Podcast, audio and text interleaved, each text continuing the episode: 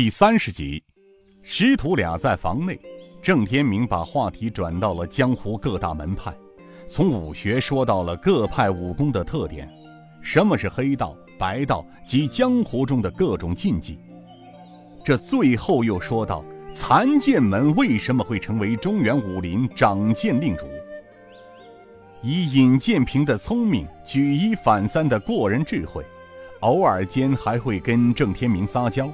使这位八十高龄的江湖艺人返老还童。日月星辰，星移斗转，转眼间三年过去了。尹建平三年来除了练功打坐，剩下的时间就是跟着雅叔四处打猎。雅叔待他如亲生儿女，除了在生活上照顾的体贴入微之外，还带着他在山里历练轻功。然而。亚叔告诉他，只有一处山谷，他不准进入。那是一处极其危险又恐怖的地方。从祖师爷柳成风那一代，在忘忧谷中创立残剑门那天起，就立下了门中弟子不准进谷的规矩。师傅还告诉他，残剑门两代门人都没有进去过。每次从谷口经过。雅叔都会拉着他绕道而行。这时间又过去了一年，这年的五月端午节刚过，师傅出山云游去了，谷里只剩下尹建平和雅叔两人。渐渐长大的尹建平，几年前进谷的衣服穿不了了。郑天明临走时告诉雅叔，让他抽时间回五台县二师叔刘正雄家一趟。把刘家为尹建平做的衣服带回山里。这一天，尹建平正在洞中修炼师傅走时传给他的碎骨神功。雅叔见尹建平闭关修炼，正好下山去买点家用，于是这雅叔便下山去了。也许是冥冥中命运的安排，郑天明和雅叔东国雄这一出山。差一点儿与尹建平阴阳相隔。就在雅叔下山后的第二天中午，洞中闭关的尹建平提前出关了。出关后，他四处找寻雅叔不见，最后他在房中发现了雅叔留下的字条。看完后得知雅叔下山到五台去了，谷里没了雅叔，他一个人百无聊赖。于是他忽然想起，前几天雅叔带他去百草谷打猎，那里虽是荒山野岭，山上没有一棵树，但那齐腰的茅草杂树中是野鸡栖息产蛋的好地方。那天雅叔带他去了那里，回来的时候收获颇丰，让他兴奋异常。除了十多只野鸡，还捡了好多蛋。他想了想。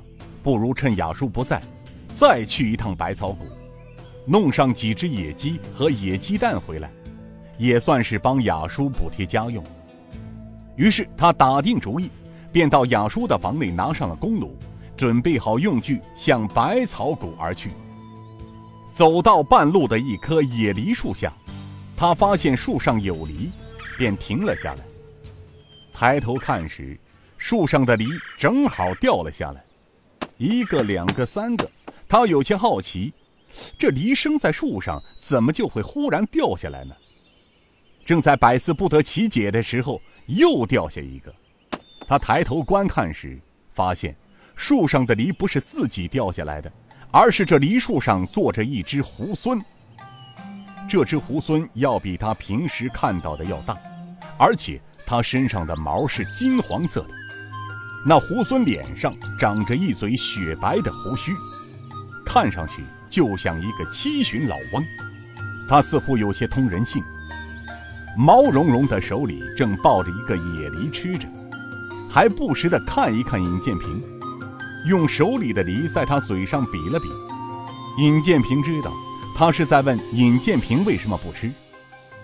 这尹建平突发奇想，若是把他带回忘忧谷里。那不就多了一个伴儿吗？尹建平此时正在思考着如何把这只猢狲擒下，然而树上的猢狲可不干了，他也许有些对尹建平不满似的，把他自己未吃完的半个梨朝尹建平打了过来。没想到一个不注意，猢狲丢下的梨正好打在了尹建平的身上。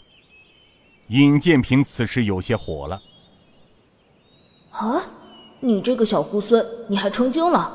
看我怎么抓到你！”他纵身而起，伸手向那只猢狲抓去。眼看就要擒到手了，忽然，那猢狲往另外一只树干上一闪，躲开了尹建平的龙爪手。